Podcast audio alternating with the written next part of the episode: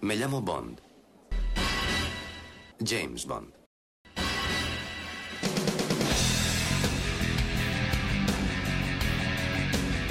Hola, soy Alberto López, alias Clark en los foros, y este es el programa número 22 del podcast temático de Archivo 007.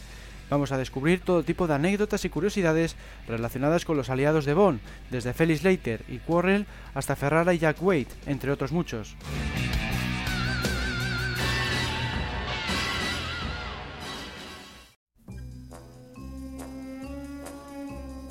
En 1962 dieron comienzo las aventuras de James Bond en la gran pantalla con la película Doctor No. En ella la gente cuenta con la colaboración de Quarrel, un pescador jamaicano que suele trabajar para la CIA. Como ocurre con muchos de los nombres de la franquicia, el que nos ocupa tiene significado, ya que hace referencia a las flechas para ballesta. También se emplea como sinónimo de pelea o discusión. En la novela, tanto Quarrel como Strangways eran viejos amigos de Bond. En el filme se les presentó como desconocidos para así obtener la secuencia del Chopper Jones y una intriga mayor. El actor que dio vida a Quarrel fue John Keith Miller. Aunque era de origen americano, era especialmente querido en Italia porque participó en la liberación del país en la Segunda Guerra Mundial, recibiendo la Medalla de la Victoria. Como le gustó esa nación, llegó a rodar más de 50 producciones europeas y fue el primer intérprete negro en recibir el galardón al mejor actor en el Festival de Cannes. El otro gran aliado de Bond en Doctor No es el agente de la CIA Felix Leiter. Se trata del personaje que más veces le ha acompañado en sus aventuras, tal y como sucedía también en las novelas. Apareció en un total de nueve entregas y con el rostro de siete actores. En esta ocasión, el encargado de darle vida fue Jack Lord, en aquel momento no era especialmente conocido, pero alcanzó una considerable fama poco después, en 1968, cuando protagonizó la serie Hawaii 5.0, en la que trabajó durante 12 temporadas. Nacido en Nueva York, es de ascendencia irlandesa y española. Tras trabajar en la Marina Mercante y graduarse en Bellas Artes, entró en el Actor Studio, donde se formó junto a Marlon Brando, Paul Newman y Marilyn Monroe.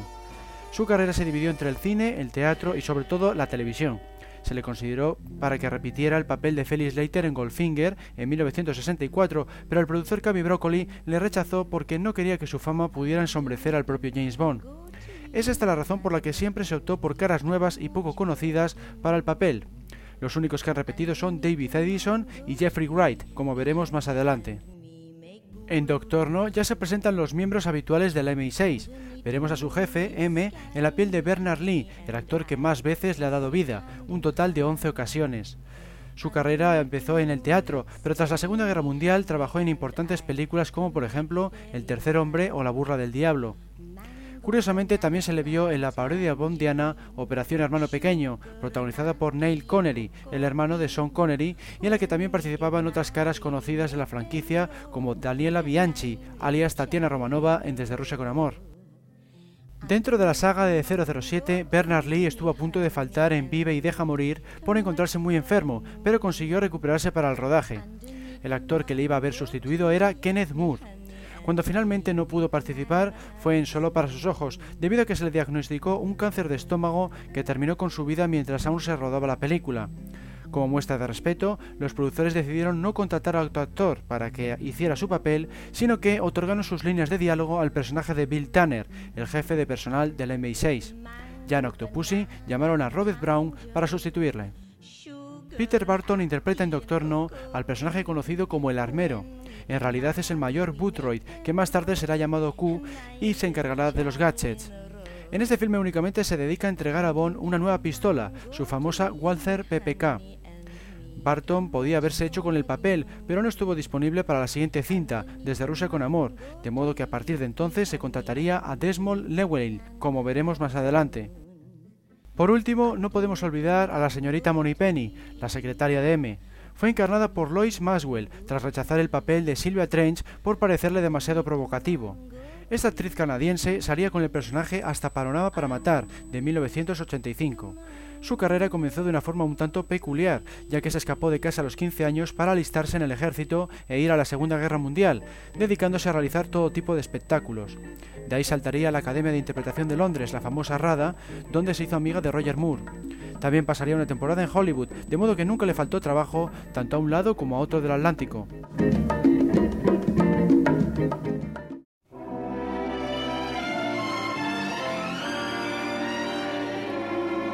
En 1963 se estrenó Desde Rusia con Amor. El principal colaborador de Bond en este filme es Kerim Bey, el jefe de la sede del MI6 en Estambul. Fue interpretado por Pedro Armendáriz, un actor mexicano de gran popularidad. Tal es así que era apodado el Clark Gable de México. Participó en algunas de las películas más importantes de la llamada Edad de Oro del cine mexicano, así como tuvo una brillante carrera tanto en el cine europeo como en el americano. Curiosamente, no tenía previsto convertirse en actor, Estudió la carrera de periodismo y trabajó de ferrocarrilero, guía turístico y periodista de la revista bilingüe México Real. Fue descubierto por el director de cine Miguel Zacarías cuando recitaba el monólogo de Hamlet a una turista. Tenía 22 años, a partir de ese momento no le faltó trabajo. Por desgracia, participó en la película El Conquistador de Mongolia en 1956, de la cual más de 90 miembros del equipo contrajeron cáncer por haberse rodado en Utah, zona cercana al lugar donde el ejército americano realizaba pruebas nucleares. Precisamente le se detectó la enfermedad mientras rodaba desde Rusia con Amor. Así pues, se tuvo que amoldar el calendario de rodaje para que pudiera terminar la película antes de que su salud le impidiera continuar. Se acabó suicidando de un tiro en el pecho para evitar la muerte lenta y dolorosa que le esperaba cuando se encontraba ingresado en un hospital. Desde Rusia con Amor, como habíamos mencionado, supuso la primera aparición de Desmond Llewellyn como Q. Este actor británico siempre reconoció que no le gustaba la alta tecnología y que era extraordinariamente torpe con cualquier tipo de aparato. Sin embargo, interpretó al personaje en 17 ocasiones, siendo la mayor participación de la franquicia.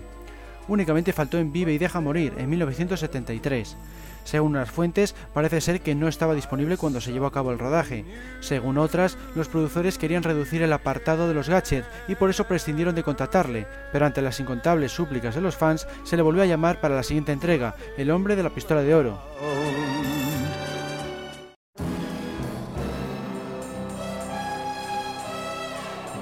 En 1964 llegó a las pantallas la tercera entrega de la franquicia, Goldfinger, Aparece por segunda vez Felix Leiter, pero en esta ocasión fue interpretado por Zeg Linder. Este actor canadiense nació en realidad en Polonia, pero su familia se mudó a Canadá cuando era aún muy joven, de modo que sus padres decidieron nacionalizarle allí. Trabajó en más de 125 producciones, dedicándose especialmente a las películas para televisión y las series. Por citar algunas de ellas están El Santo y Los Nuevos Vengadores. Pero sin duda su papel más conocido es el de Felix Leiter, otro papel relativamente conocido es el de Dr. Kiki en la película Lolita de 1962. El coronel Smithers es el otro aliado de Bond en Goldfinger. Se trata del personaje que informa al espía y a M acerca del mercado del oro y las sospechas sobre el villano. Fue interpretado por Richard Vernon, un actor británico especializado en este tipo de papeles caracterizados por su estilo aristocrático y arrogante. El hecho de que se quedara calvo de joven le facilitó aún más si cabe la obtención de este tipo de personajes, como por ejemplo altos cargos militares o nobles de mediana edad. Su carrera ha sido realmente extensa, sobre todo en el ámbito de las series de televisión. Se le pudo ver en más de 160 títulos. Como curiosidad, el nombre de Smithers volvió a ser utilizado en otro personaje de la franquicia Bond. Es uno de los ayudantes de Q en otras entregas, como vamos a ver después.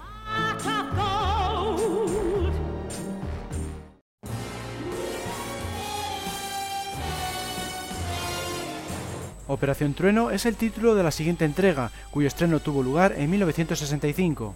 El aliado de Bond más relevante vuelve a ser Felix Leiter, que tomó el rostro del actor americano Rick Wagnuter. Su carrera es más bien poco profusa, ya que solo trabajó en 13 producciones. Entre ellas están Llegan los Bribones de 1962 y Dinamita Joe de 1967. Como curiosidad, estuvo casada con Anita Ekberg de 1963 a 1965. Esta famosa actriz trabajó en la película de Cavi Broccoli y Harry Saltzman titulada El amo de la selva y podemos ver un retrato de su cara en el cartel por el que escapa Krilenku en Desde Rusia con Amor. El otro aliado relevante en Operación Trueno es Pinder, un agente del Servicio Secreto Británico nativo de las Bahamas. Se encarga de llevar a Bond al centro de operaciones y la ayuda cuando la gente necesitaba que no hubiera luz en toda la isla con motivo de infiltrarse en la mansión de Largo. Este personaje fue interpretado por el actor británico El Cameron. Fue uno de los primeros intérpretes negros en superar la llamada barrera de color, una práctica informal llevada a cabo tras la Segunda Guerra Mundial que favorecía el empleo a los actores nativos en detrimento de los de raza negra o los inmigrantes. Él tuvo una extensa carrera, puesto que participó en más de 80 producciones y fue galardonado con la Orden del Imperio Británico en el año 2009. Su última película hasta la fecha ha sido Origen, estrenada en 2010. Por último, habría que mencionar al oficial de la Royal Air Force que recibe la noticia del robo de las bombas atómicas. El nombre del personaje es Sir John y el del actor Edward Underdown. Nacido en Londres, se lo ha podido ver en un buen número de series de televisión como Doctor Who, Los Vengadores o El Santo, donde coincidió con Roger Moore. En la pantalla grande trabajó en producciones del calibre de La Burra del Diablo o Cartoon.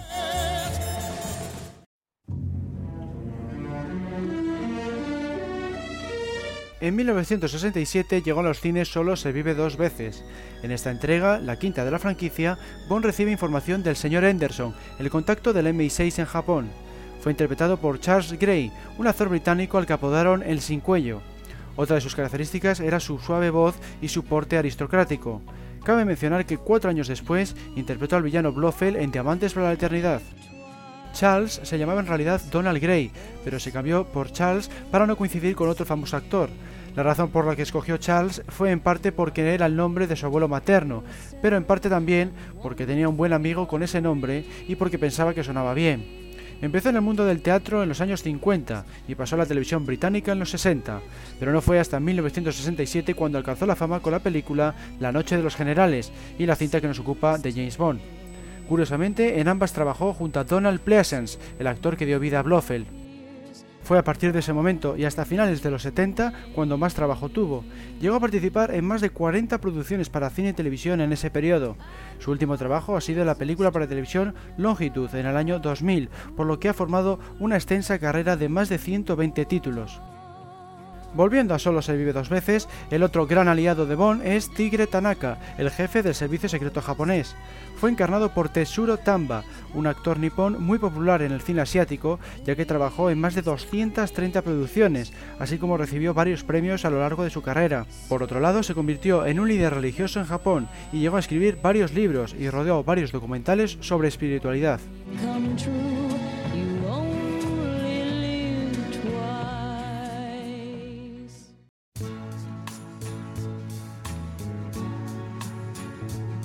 En 1969 se estrenó Al Servicio Secreto de Su Majestad, la única película de George Lazenby. Uno de los aliados de Bond en esta entrega es Sean Campbell, el tipo rubio que le ayuda a subir la máquina con la que la gente abre la caja fuerte de Gumball y que luego más tarde se hace pasar por esquiador. Bernard Horsfall fue el encargado de darle vida. Este actor británico tiene en su haber más de 90 producciones, pero normalmente en papeles muy secundarios. Se le pudo ver, por ejemplo, en Gandhi de 1982 y en Braveheart de 1995. Su última aparición hasta la fecha ha sido en 2008 en la película Stone of Destiny. Otro aliado de Bond en el servicio secreto de Su Majestad es Sir Hilary Bray, el genealogista por el que se hace pasar. Fue interpretado por George Baker, un actor británico que ha trabajado en la saga en otras dos ocasiones. Se le pudo ver en Solo se vive dos veces, donde encarnó a un ingeniero de la NASA, y en Las pie que mamó, donde hizo el papel de Capitán Benson. Curiosamente, Ian Fleming pensaba que era un buen candidato para interpretar a James Bond en Doctor No. Baker se tuvo que conformar con doblar la voz de George Lazenby en la versión original cuando se hace pasar por genealogista. Por último está Draco, el padre de Tracy y líder de la organización criminal Unión Corsa. El actor encargado de darle vida fue el italiano Gabriel Fersetti. Dedicó su carrera principalmente al cine de su país, sumando un total de más de 160 producciones entre la pantalla grande y la pequeña. Fue en la década de los 50 y los 60 cuando más trabajo tuvo, ganándose una reputación de seductor en Italia por sus numerosos papeles románticos. Actualmente le siguen llamando, aunque para papeles secundarios. Por ejemplo, se le pudo ver en Yo soy el amor, de 2009.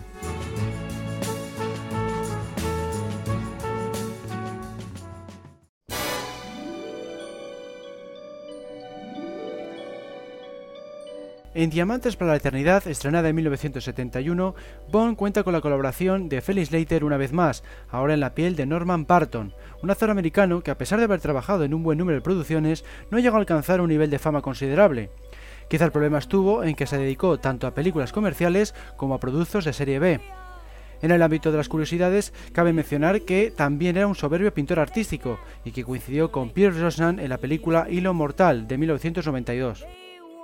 Otro aliado de 007 en la cinta que nos ocupa fue William White, el millonario al que suplanta Blofeld y que viene a ser un homenaje a Howard Hughes, el magnate, ingeniero y productor de cine.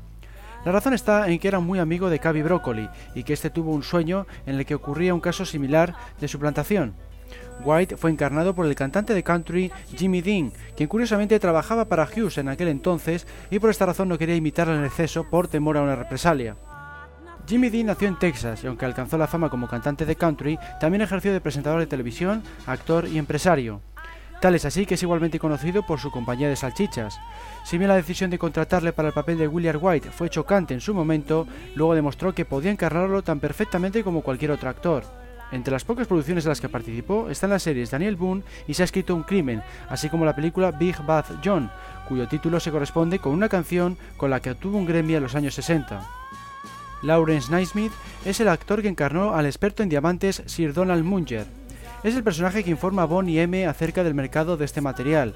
Nacido en Inglaterra, se le pudo ver en más de 110 producciones, sin contar obras de teatro. Entre sus títulos más relevantes están las películas Cleopatra y Jason y los Argonautas, y series como El Fugitivo o Los Persuasores, donde coincidió con Roger Moore. Al igual que le sucedió a otros actores que hemos visto, se dedicó a personajes de clase alta o estilo aristocrático.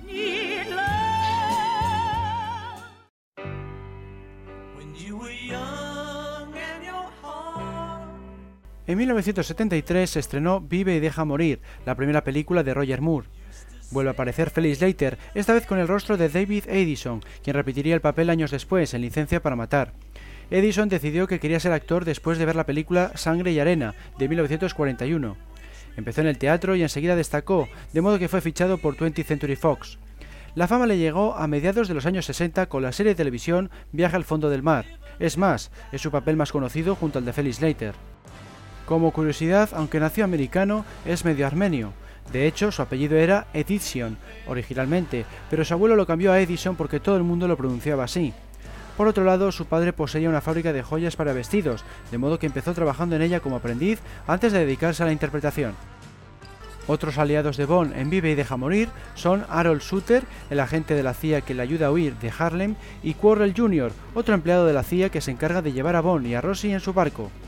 Harold Sutter fue interpretado por Lon Sutton, un actor y compositor británico al que se le puede ver, por ejemplo, en La venganza de la Pantera Rosa o en la serie Espacio en 1999.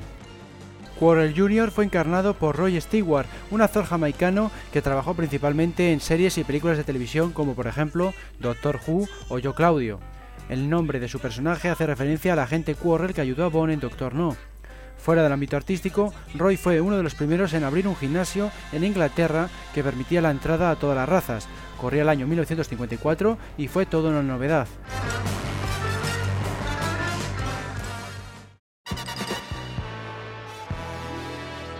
El hombre de la pistola de oro fue la siguiente entrega y llegó a los cines en 1974. Supuso la segunda aparición del sheriff J.W. Piper tras haber participado en Vive y Deja Morir. La diferencia estriba en que ahora colabora con Bond en vez de ir en su contra. Fue interpretado por Clifton James, un actor americano que si bien había nacido en Nueva York, se especializó en papeles en los que debía usar acento sureño. Su carrera consta de más de 90 títulos. Entre ellos están Superman 2, donde también interpretó un sheriff sureño del estilo de Piper.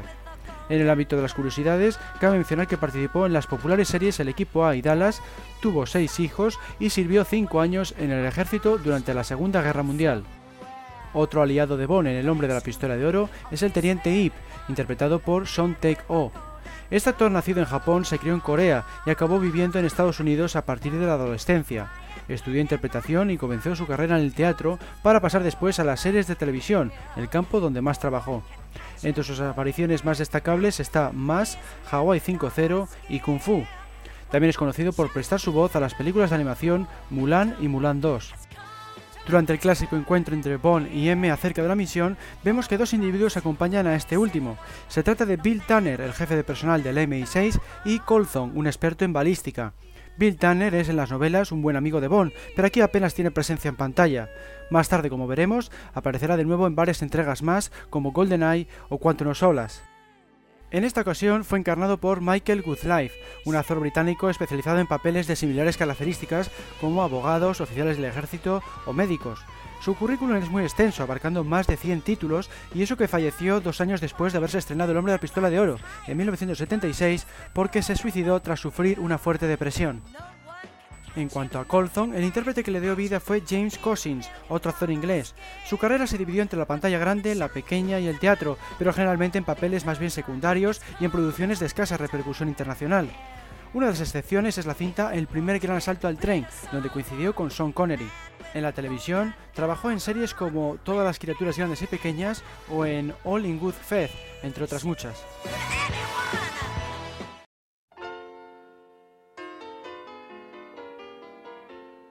En 1977 llegó a las pantallas La espía que me amó. El primer aliado de Bond que vemos en ella es Hussein, quien la ayuda en su llegada a Egipto. Fue interpretado por Edward de Sousa, un actor británico con orígenes ingleses, portugueses e hindúes. Sus papeles más relevantes tuvieron lugar en los años 60, en las películas El fantasma de la ópera y El beso del vampiro, ambas producidas por los míticos Hammer Studios. Más recientemente se la ha podido ver en La Brújula Dorada de 2007, donde coincidió con Daniel Craig. El otro gran colaborador de Bond en La espía que me es el comandante Carter, encarnado por Sam Rimmer, el personaje que le ayuda a organizar la fuga del Líparos. Este actor canadiense cuenta con una extensa carrera de más de 140 producciones, incluyendo trabajos de doblador. En este campo se hizo popular gracias a la serie Los Guardianes del Espacio, realizada con muñecos pero donde más ha participado es en papeles secundarios del cine y la televisión británica. Se le pudo ver, por ejemplo, en series como Doctor Who y El Santo, y en películas como Alfombras Mágicas o Los Conquistadores de Atlantis. También fue muy solicitado cuando los rodajes de filmes americanos se llevaban a cabo en los estudios británicos, de ahí que aparezca por ejemplo en Star Wars o en Superman 3. Por otro lado, cabe mencionar que también aparece en otras dos películas Bond. Es el operador del radar de Hawái, de Solo se vive dos veces, y uno de los empleados de William White en Diamantes para la Eternidad. En todas las entregas tiene diálogos. No nos podemos olvidar de Gogol, el jefe del servicio secreto ruso, que inicia aquí su participación en la saga colaborando con M. No obstante, su intérprete, Walter Gottel, ya había aparecido en Desde Rusia con Amor, encarnando al villano Morzeni. Nacido en Alemania, Gotel fue elegido para este papel por su parecido físico con el antiguo jefe de la policía secreta soviética. Volverá a aparecer en Moonraker, Solo para sus ojos, Octopussy, Panorama para matar y Alta tensión. Fuera de la franquicia de 007, se le pudo ver sobre todo en series de televisión, por ejemplo en MacGyver, El Equipo A o El Coche Fantástico. El ministro de Defensa Sir Frederick Grey también comenzó su andadura en la saga con La espía que me amó y también concluyó en Alta Tensión. En las seis películas cumplía una función similar, participar en la reunión en la que se informaba Bond acerca de su cometido. El actor encargado de darle vida fue Jeffrey King. Nacido en Inglaterra, se especializó en papeles de esta índole, personajes fríos y autoritarios, aunque en su filmografía también encontramos individuos de clase obrera. Fue tan prolífico que llegó a trabajar hasta en cinco películas por año, y eso que también se dedicaba al teatro. Por último, habría que citar al comandante Talbot, el capitán del primer submarino que captura el Liparus y que colabora con Bond durante el intento de fuga del mismo hasta que fallece por culpa de una granada. Fue encarnado por Brian Marshall, un actor británico que llegó a trabajar en más de 100 títulos, principalmente de la pantalla pequeña. Entre las más relevantes están El prisionero y Misión Imposible. Buena parte de su filmografía es de procedencia australiana, ya que se mudó allí a vivir en los años 80, pero nunca dejó de acudir a su país natal para participar en nuevas producciones.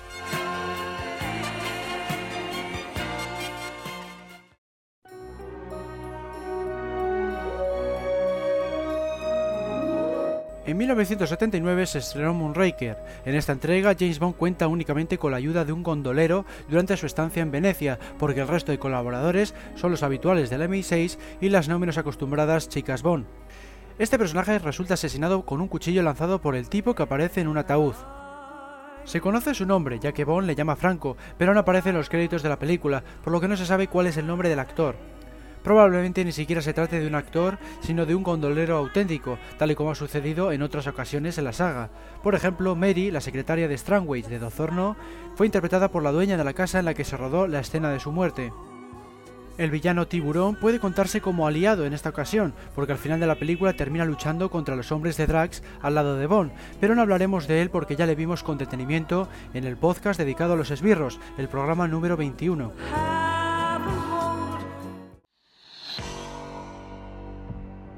La siguiente entrega fue Solo para sus ojos, cuyo estreno tuvo lugar en 1981.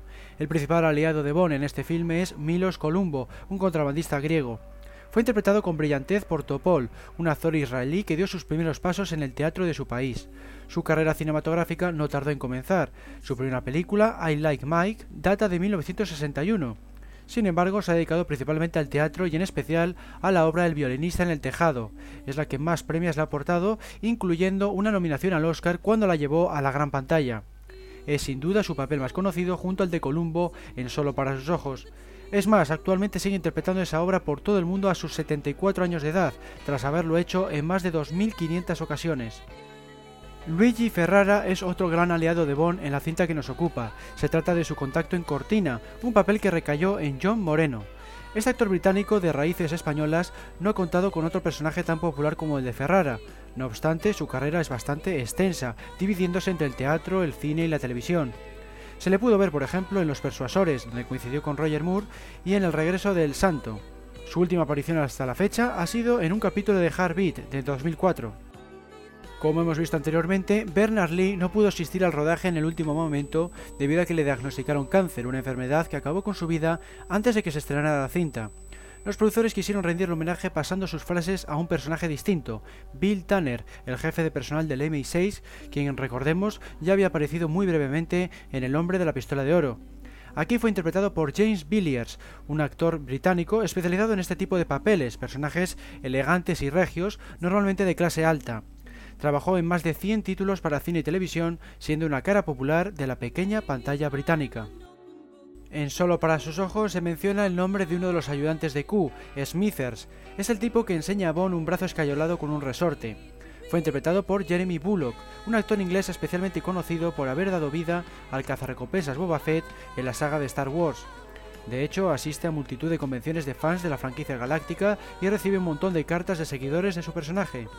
Fuera de esta saga se ha dedicado a otros pequeños papeles en multitud de producciones, como la serie Policía de Barrio o en la película La Dama del Expreso. Bullock volvió a hacer de Smithers en Octopussy.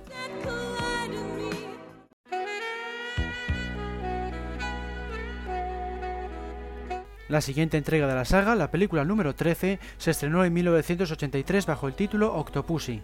En ella Bond contará con la ayuda de Vijay, su contacto en la India. Su tapadera no podía ser más apropiada. Es tenista, igual que su intérprete en la vida real. Es más, incluso su nombre es el mismo, una coincidencia que no se ha vuelto a dar en la saga. Vijay llegó a ser el número 16 del ranking del ATP en 1980, el puesto más alto alcanzado nunca por un jugador de la India.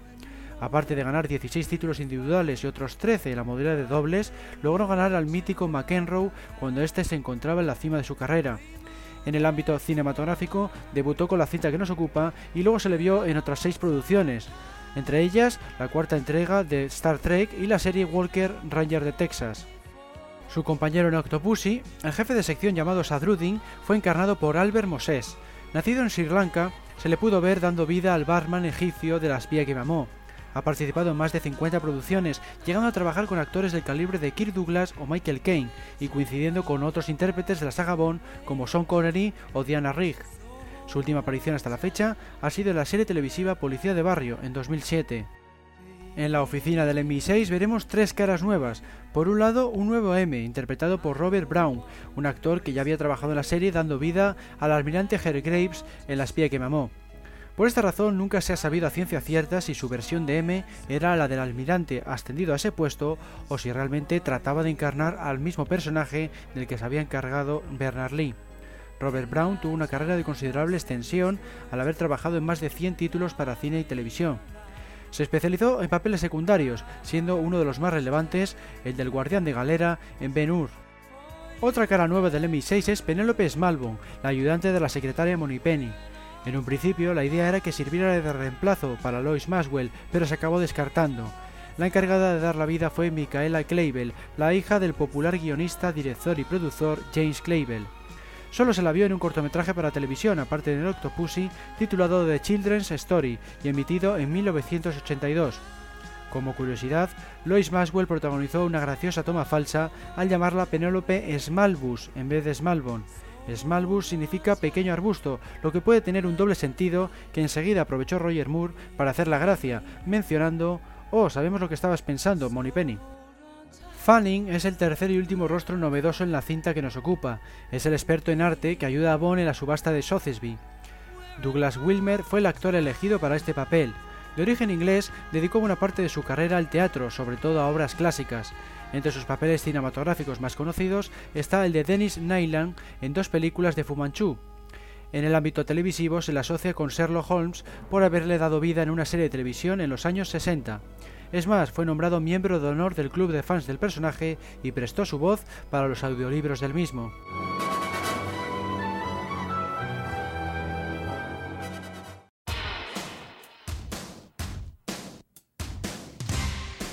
En 1985, Roger Moore se despidió de la saga con Panorama para Matar. El aliado más relevante de esta cinta es Geoffrey Tibet, quien se hace pasar por su chofer en la primera mitad de la historia. Fue encarnado por el popular Patrick McNee. Este actor británico era un viejo amigo de Roger Moore por haber coincidido con él en los platós de televisión, donde rodaban las series El Santo y los Vengadores. Precisamente su papel de John Steed en esta producción es su registro más conocido, a pesar de tener una extensa carrera que abarca 8 décadas y más de 160 títulos. Otro personaje que colabora con Bond es Aubergine, un detective encargado de investigar la posibilidad de que Max Thoring esté amañando las carreras de caballos y que resulta asesinado por Mayday mientras informaba 007 en el restaurante de la Torre Eiffel. Fue encarnado por Jean Rougier, un actor francés que se dedicó principalmente al cine y la televisión de su país. No obstante, también se le pudo ver en otras series de fama internacional, como por ejemplo Las aventuras del joven Indiana Jones o Dallas. Otro aliado en Panorama para Matar es Chuck Lee, el contacto de Bond en San Francisco. Fue interpretado por David Jeep, un actor británico que dio sus primeros pasos en 1975 y que desde entonces no le ha faltado trabajo, aunque en papeles más bien secundarios o como doblador. Uno de sus personajes más populares y probablemente el que le sirvió para participar en Panorama para Matar es el de Wu Han, el camarero que ya ayuda a Indiana Jones en Indiana Jones el Templo Maldito. También se le pudo ver junto a Sean Connery en La Trampa en 1999.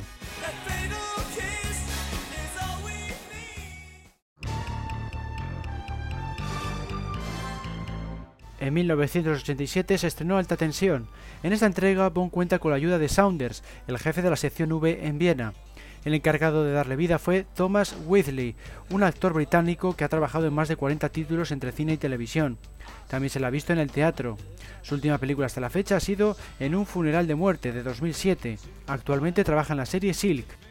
Felix Leiter vuelve a la franquicia de la mano de John Terry, un actor americano que empezó en el teatro y continuó en el cine y la televisión cuando tenía ya 30 años.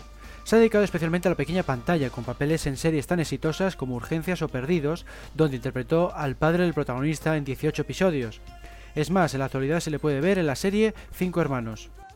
Otro aliado de Bond en alta tensión es Kam Rasha, el líder de la resistencia afgana.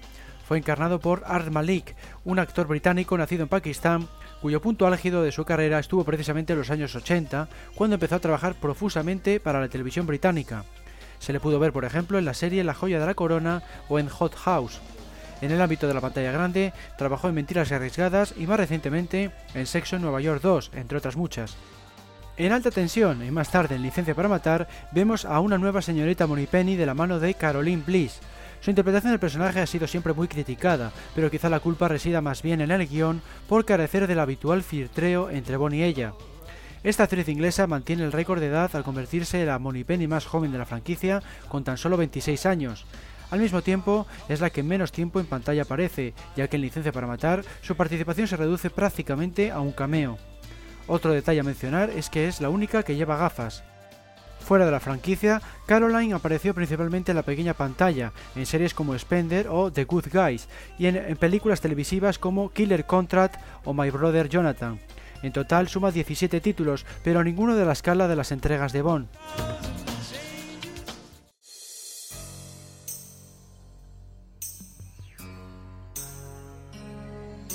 Timothy Dalton se despidió de la franquicia con licencia para matar, aparecido en los cines en 1989.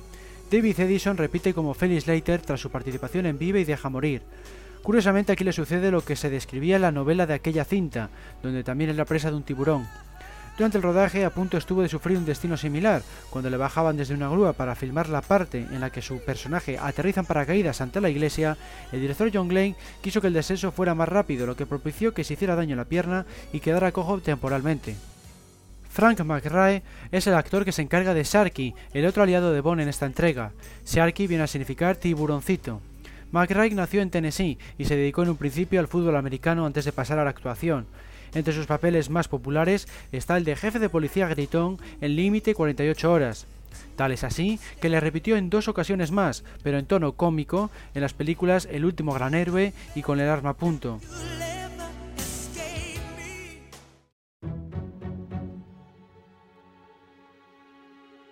En 1995 llegó la primera película de Pierce Brosnan, GoldenEye. El aliado principal es Jack Wade, el contacto de la CIA en San Petersburgo, que más tarde ayuda a Bond de nuevo en Cuba. Fue interpretado por Joe Don Baker, el mismo actor que había dado vida al villano Brad Whitaker en Alta Tensión. Nacido en Texas, se ha dividido entre las películas para cine y televisión, así como las series. Quizá su papel más recordado, junto a los dos mencionados de la saga Bond, es el de sheriff en Walking Talk de 1973 y el de mafioso en Charlie Warwick de ese mismo año. Otro colaborador de Bond es Valentín Sukowski, el antiguo agente de la KGB convertido ahora en traficante de armas.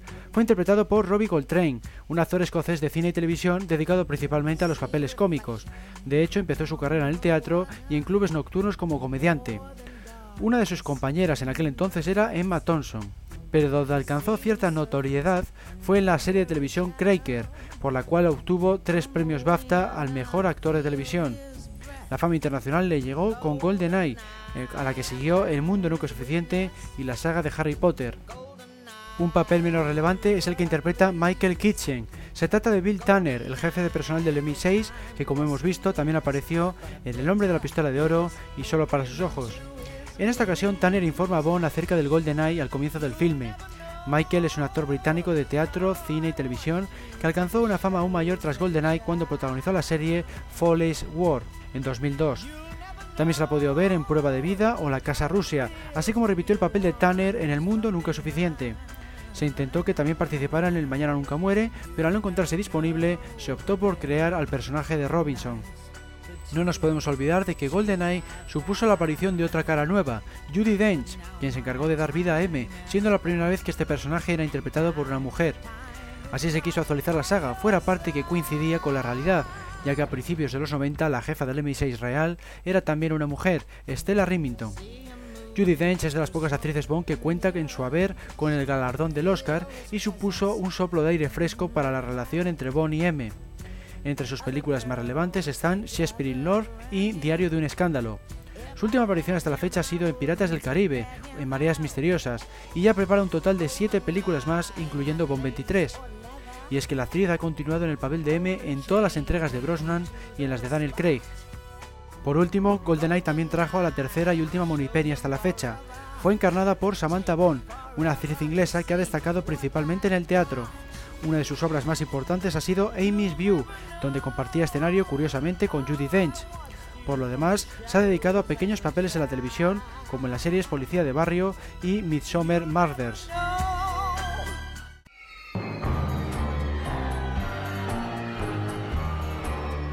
El Mañana Nunca Muere fue la siguiente entrega. Se estrenó en 1997 y contó nuevamente con la presencia de Jack Wade, quien esta vez ayuda a Bond a la hora de infiltrarse en Vietnam vía aérea. Joe Don Baker se convierte así en uno de los pocos aliados de la serie que repiten junto a Felix Leiter y Mathis, entre otros. Al mismo tiempo es el único que ha interpretado tanto a un villano como a un socio, algo que solo ha ocurrido, como hemos visto, en el caso de Charles Gray, quien hizo de señor Henderson en Solo se vive dos veces y de Blofeld en Diamantes para la Eternidad. Como hemos mencionado anteriormente, Michael Kitchen no estuvo disponible para volver a dar vida a Bill Tanner, así que los guionistas decidieron crear un nuevo personaje, Charles Robinson, quien informa a Bond acerca de su misión en el mercado terrorista al comienzo de la historia. Interpretado con brillantez por el inglés Colin Salmon, resulta curioso que se llegó a rumorear como posible Bond aunque fuera de raza negra. Cualidades no le faltan dado su físico y su potente voz de barítono. Quizá por ello se dedicó en un principio a la música cuando dejó los estudios, convirtiéndose en el batería de un grupo de punk rock llamado The Friction. Su debut cinematográfico llegó en 1992 y desde entonces ha participado en más de 70 títulos de cine y televisión. Entre ellos están Resident Evil y Match Point, entre otras grandes producciones. Salmon repetiría su papel de Robinson en las dos siguientes entregas de Brosnan.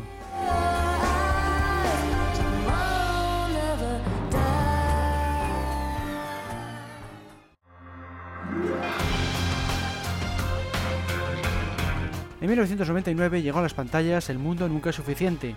En este filme, Bond recibe la ayuda nuevamente de Valentín Sukovsky. En esta ocasión tiene un papel bastante más relevante, ya que no solo le ayuda en la investigación en varias ocasiones, sino que además le salva la vida cuando estaba a punto de morir a manos de Electra. Estaba previsto que la cinta que nos ocupa iba a ser la última participación de Desmond Llewellyn en el papel de Q, dada su elevada edad. Por esta razón, el propio Q presenta a su sustituto, R, interpretado por John Cleese. Este actor británico, conocido especialmente por haber formado parte del grupo cómico de los Monty Python, ha aparecido en más de 100 producciones para cine y televisión, contando aquellas en las que ha prestado su voz. Un pez llamado Wanda, criaturas feroces o cintas de los Monty Python como Los Caballeros de la Mesa Cuadrada son solo unos pocos ejemplos de su extensa filmografía. Curiosamente, el apellido original de Cleese era Cheese, pero como en inglés significa queso, su padre decidió cambiarlo.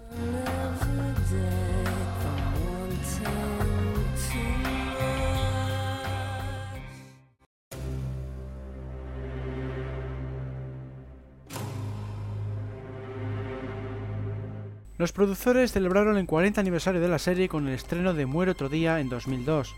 Uno de los aliados de Bond en esta vigésima entrega es el señor Chang, el agente del servicio secreto chino que actúa como recepcionista de hotel en Hong Kong. Fue encarnado por Ho Ji, un actor chino que debió conseguir el papel por haber trabajado en Spy Game, otra cinta de espionaje, el año anterior.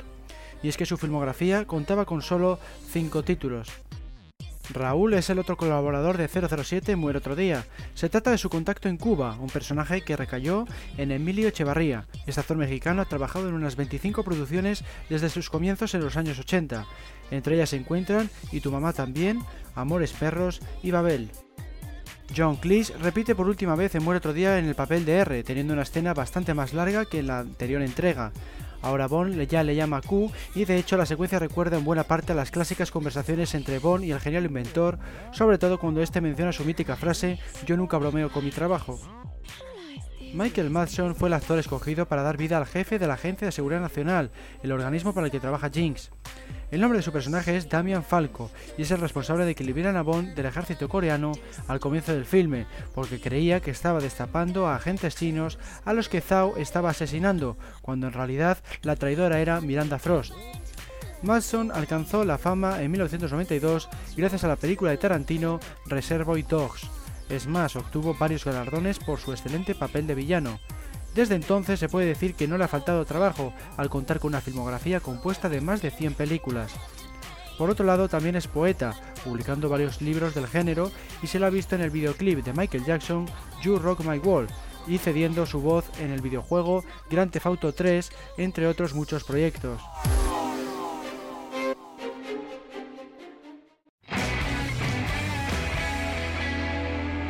En 2006 llegó a los cines Casino Royale.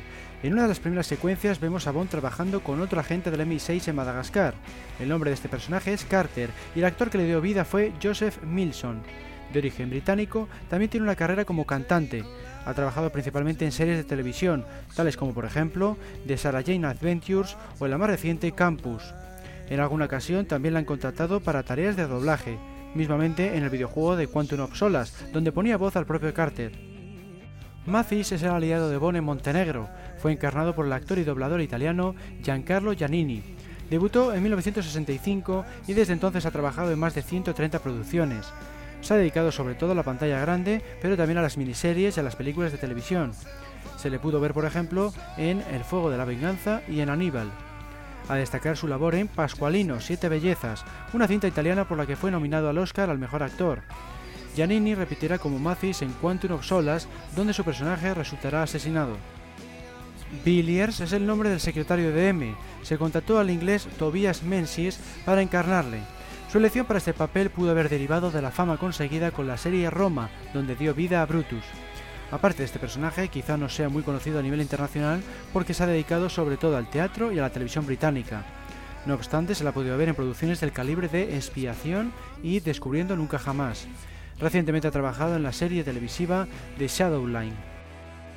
Como hemos mencionado anteriormente en el programa, Jeffrey Wright fue el encargado de dar vida al nuevo Felix Leiter y repetiría después en Quantum of Solas. Resulta curioso que esta vez el personaje es de raza negra, tal y como sucedió en la película no oficial Nunca digas nunca jamás, donde fue interpretado por Bernie Cassie. Jeffrey debutó en el cine con Presunto Inocente de Harrison Ford en 1990 y desde entonces ha hecho con un buen número de papeles secundarios de grandes producciones como por ejemplo La joven del agua, El mensajero del miedo o Invasión. En esta última volvió a coincidir con Daniel Craig. Más recientemente se la ha podido ver en Código Fuente. En el ámbito televisivo ha obtenido resultados aún mejores, ya que incluso ha sido galardonado con varios premios. Entre las series más relevantes están Angels in America, Homicidio y Las aventuras del joven Indiana Jones.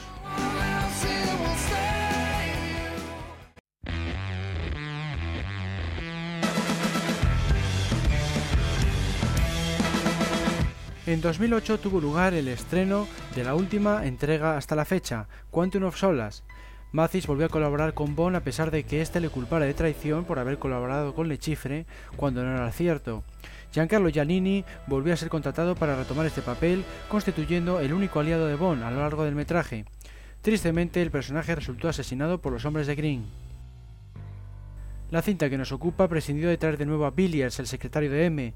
En su lugar, los productores ficharon al actor inglés Rory Kinnear para dar vida a un viejo conocido, Bill Tanner. Rory no es especialmente conocido porque se ha dedicado sobre todo al teatro. Eso sí, en ese ámbito ha obtenido varios galardones. En la pequeña pantalla se la ha podido ver en series como Caso Cerrado y en películas como Margaret Thatcher, El largo camino hacia Finchley. En el cine ha desarrollado pequeños papeles en cintas como Will Target.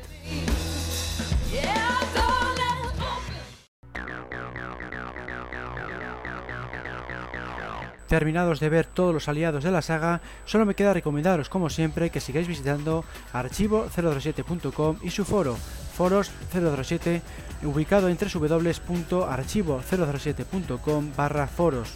Los programas anteriores los podéis encontrar en el menú superior Media Audio. Espero que hayáis disfrutado de este podcast temático número 22 y que os haya servido para ampliar vuestros conocimientos sobre la franquicia del más famoso de los agentes secretos. Un saludo a todos y hasta la próxima.